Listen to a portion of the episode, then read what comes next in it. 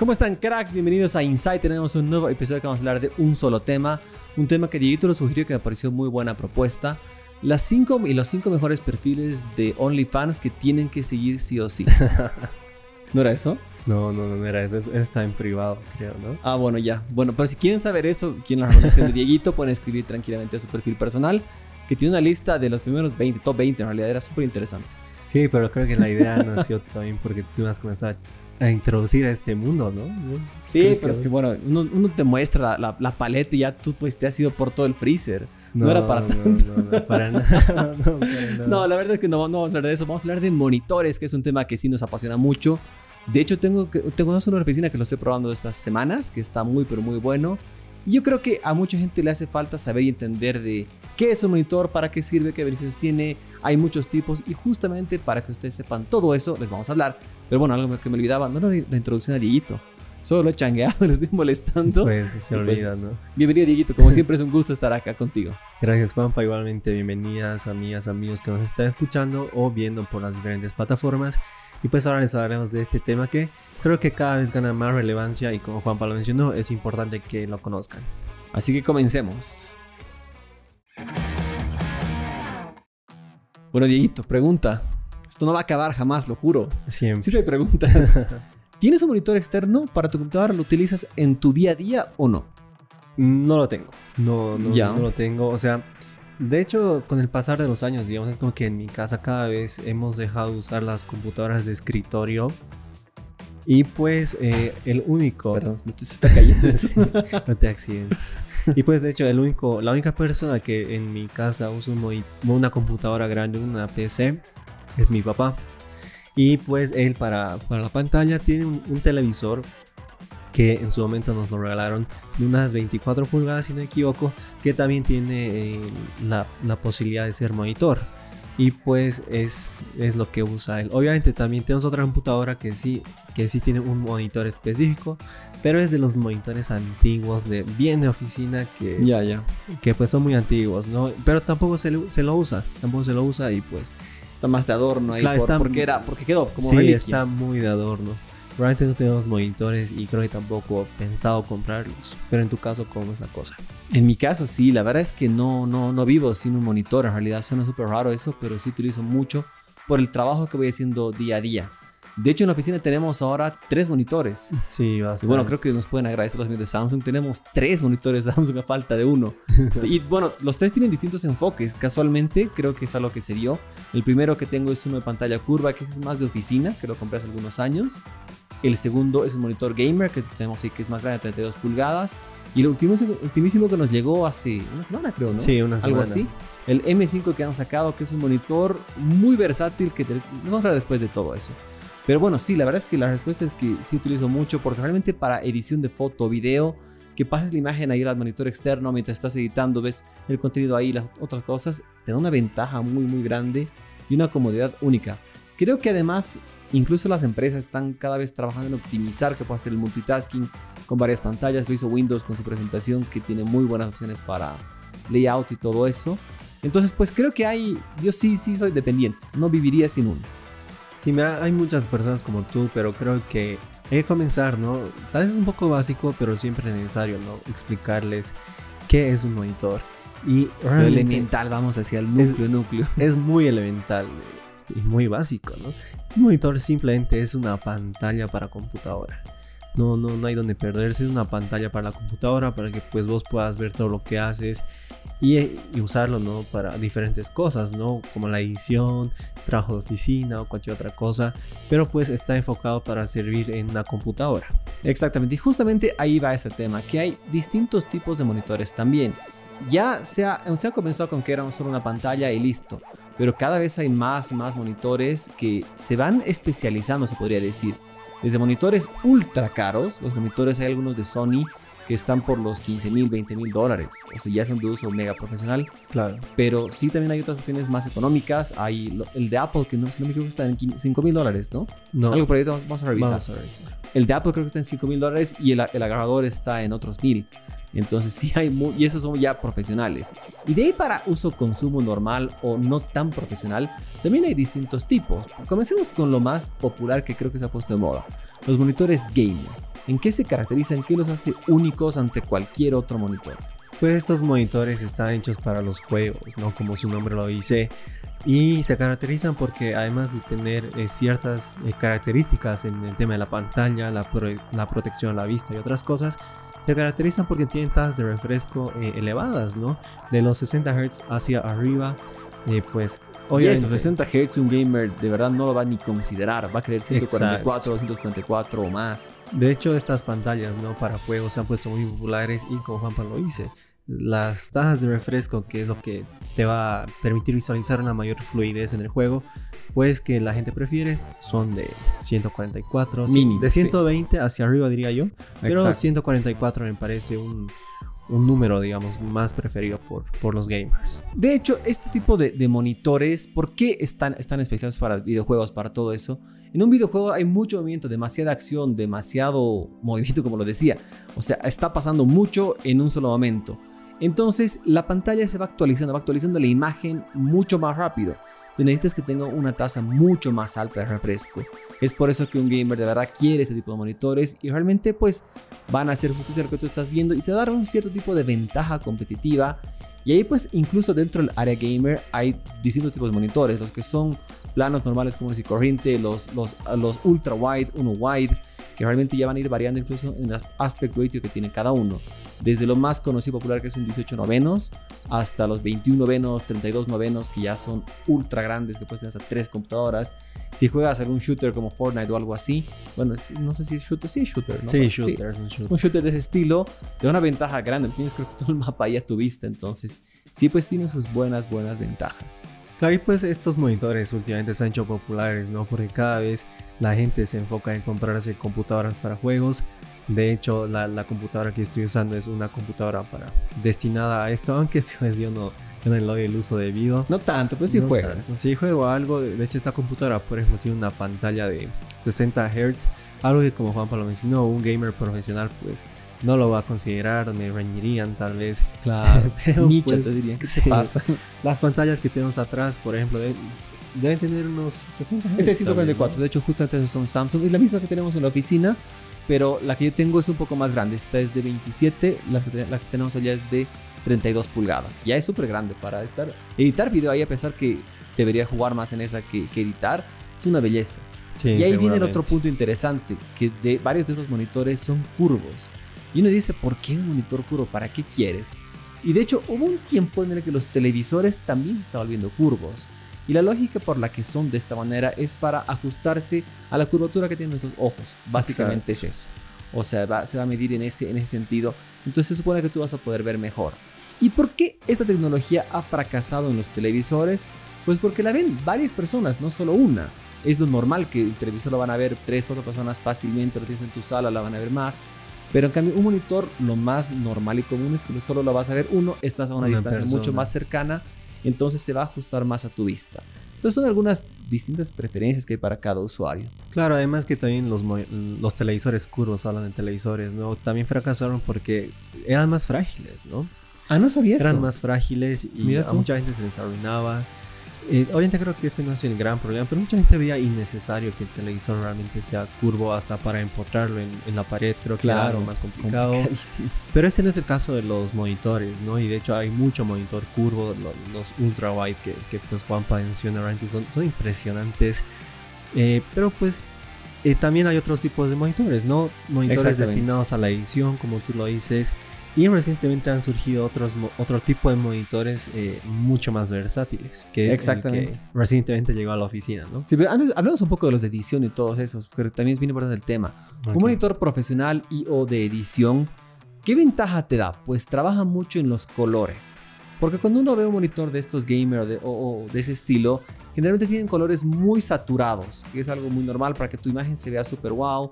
Obviamente lo puedes ajustar desde en la configuración experta, pero lo normal es que por defecto vean con colores muy fuertes. Pero un, un, monitor profesional ya viene con certificaciones, calibraciones específicas de color y algunas que son vinculadas con, con Adobe, o sea, hay muchas cosas de ese estilo. Entonces te ayuda a que tu color grading al estar haciendo un video o al trabajar una foto sea mucho más real. Ese es el objetivo de todo eso.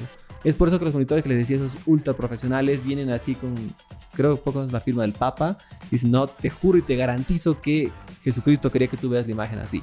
O sea, si súper certificados, porque realmente creo que esa es la idea, que tengas un color muy real. De hecho, utilicé uno por un par de meses, un Asus, era muy bueno. La verdad es que si tú comparabas ese monitor contra el Samsung, la imagen se veía una pena. O sea, es como que, ah, se ve trucha, pero no, no, no es tan linda la imagen.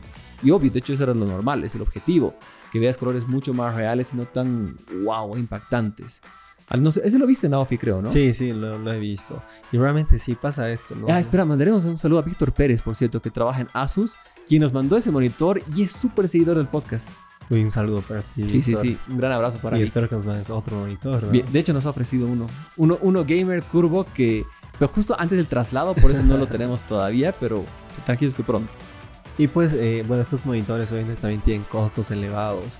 Y por otro lado están ya los monitores que ahora sí les hablamos, más versátiles, ¿no? Este último Exactamente. De, de Samsung que nos llegó a la oficina, pues a mí me gustó mucho. Sí, sí, de hecho esta mañana, no sé qué fecha es hoy, hoy es 27. viernes 27, fue la presentación para Bolivia de estos nuevos monitores de Samsung, el M5 y el M7. ¿Por qué se caracterizan? ¿Qué de interesante o wow tendrían? Básicamente que tienen la imagen de calidad a la que Samsung nos ha acostumbrado, pero además vienen a abrir un nuevo mercado que creo que va a explotar. Yo me, animo a decir que esta, mañana que hablaba en la presentación, casi digo eso primero a pegar. Iba a decir, se van a copiar otros. Pero yo creo que se hubiera enojado si decía eso. Muy probable. Pero no, más bien me he dado cuenta y me quedé callado. Pero sí, yo creo que esta innovación de Samsung, que dentro de todo no es nada super guau que han descubierto la pólvora. A su monitor le han puesto todo lo bueno de sus televisores como Smart. Ya es un golazo. Y yo creo que muchos, muchos van a caer en eso. Claro, le han puesto la tecnología Smart a sus monitores. De hecho, yo, alguna vez recuerdo que, por ejemplo, hablaba con un técnico de computadoras, un, gran amigo, que pues él nos contaba, ¿no? Que a, sus, a sus hermanos o, hijos, si no me equivoco, él ya no, ya no, ya no contrataba cable. Simplemente agarraba un, teclado de, de, una laptop, lo conectaba al, televisor y a través de ahí pues les hacía ver Netflix o Amazon o cualquier otra cosa, ¿no? Y pues que ahora las pantallas ya lleguen con este sistema, o en este caso de Samsung, pues me parece un, gran acierto, ¿no? Porque hay mucha gente pues realmente eh, busca, eh, no sé, comprarse un televisor eh, solo para, para acceder a estas aplicaciones, ¿no? Y que ahora los monitores pues lleguen con esta función me parece bueno. Claro, además está súper cool la idea de que tú tienes tu, ahora muchos estamos en home office, bueno, que a pesar que yo vivo en mi home office, literalmente, hay mucha gente que sí todavía sigue trabajando en eso. Y no todo el tiempo vas a estar trabajando. Sería una mentira decir que estás así tus 8 horas cerrado y no ves nada más que eso. Te distraes y todo eso. Y justamente ahí cae este monitor para ser el monitor perfecto para que tú puedas estar un ratito, vas a ver alguna serie, puedes ver algo y ahí pues creo que te ayuda mucho. Y respecto a Samsung tiene, en este caso tiene todas las aplicaciones normales con las corrientes necesarias, están todas las de streaming. HBO, Amazon, Netflix, Hulu, o sea, está todo lo necesario, creo que no le falta nada. Y el punto determinante y clave también que tiene este monitor es la conectividad inalámbrica. Que ahí donde me pareció un golazo que han hecho ellos, porque realmente tiene todo. Ya el año pasado, creo, no me acuerdo si el año pasado, hace dos años, creo que lo escribiste en una nota, Dieguito, de que Samsung también iba a tener AirPlay para ser compatible con los dispositivos de Apple. No, de hecho ya tiene. Claro, o sea que eso lo escribí hace tiempo, te decía. Ah, sí, sí, sí. Sí, sí, creo que era el año pasado, ¿no? Entonces Dieguito así lo escribió, lo veíamos ya nos pareció algo muy bueno. Y esos monitores, los televisores ya lo tienen y ahora este nuevo monitor también. Entonces si tú utilizas una Mac, te conectas inalámbricamente, haces lo mismo con una Windows y funciona perfecto. Entonces realmente ese ha sido un punto determinante en este monitor que lo smart que podía ser lo cool de que tengas streaming, lo han llevado a un segundo nivel muy muy bien. Pero pues ya digamos, habiéndoles hablado de las grandes variedades que, que, tienen los monitores, hay, siempre nació una gran incógnita, al menos para mí, ¿no?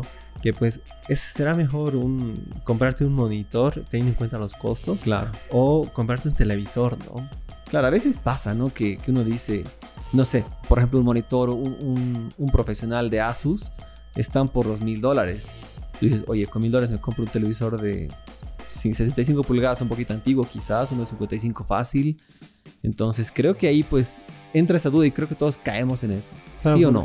También, o sea, eh, por ejemplo, recién yo, yo, veía que está creciendo una tendencia en, en, Europa o allá por el norte de jugar a videojuegos en televisores así súper grandes, ¿no?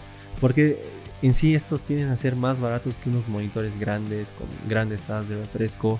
Claro. Y pues mucha gente a veces prefiere no comprarse los televisores porque son más baratos y de una forma más funcional. ¿no? Como lo mencionas al comienzo, el, el concepto de monitor es simplemente que te sirva para la computadora.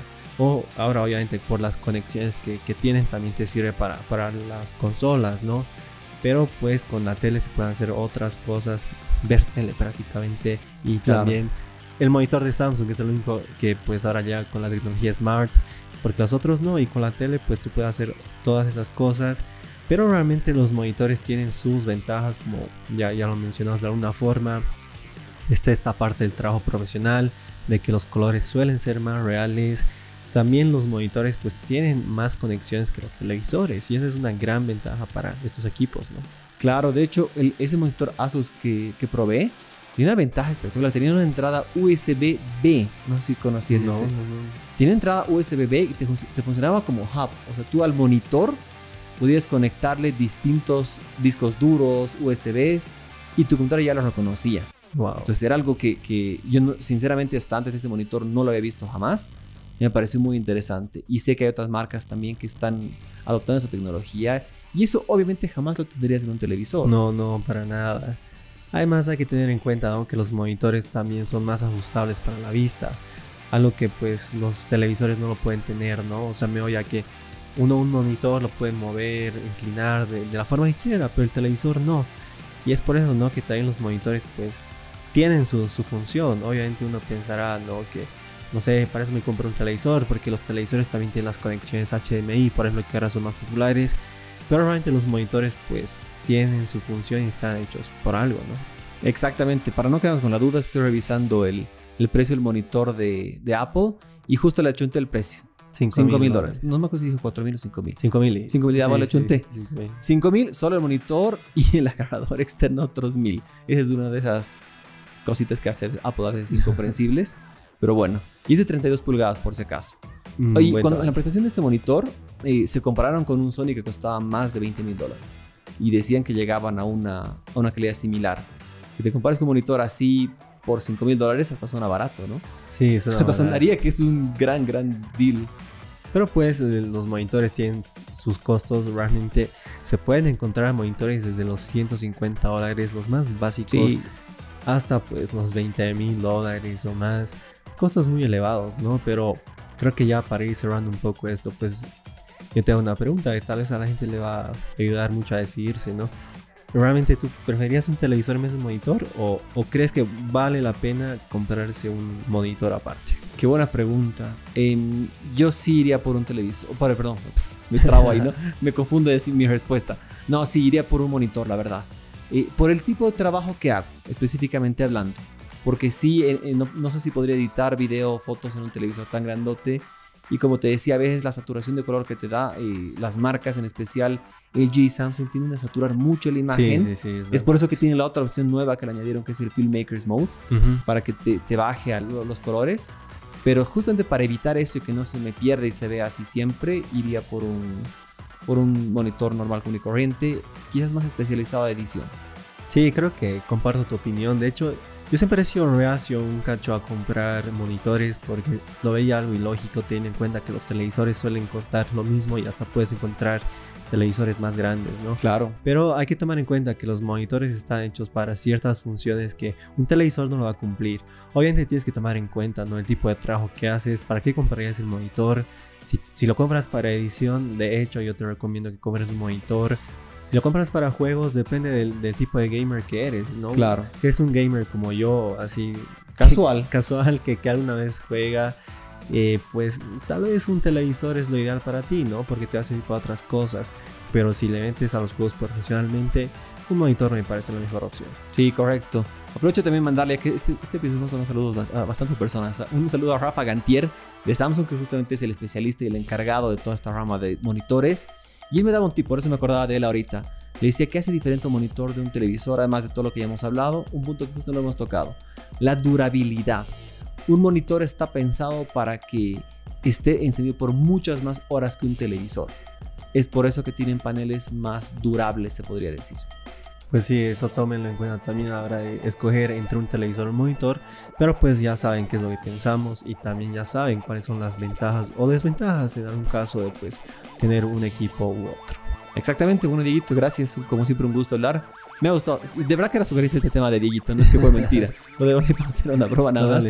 Dieguito sí dijo que hablamos de esto y pues me parecía mega acertado porque está pues ahora en la boca de todos. Exactamente, así que bueno amigos, amigas, muchas gracias por, por vernos y escucharnos y no se olviden siempre de compartir este episodio, darle like y suscribirse a nuestro canal de Insight para que sigamos creciendo. Exactamente, un gran abrazo para todos ustedes, espero que se cuiden, sigan sanitos, vayan a ponerse 5G. Chao, chao.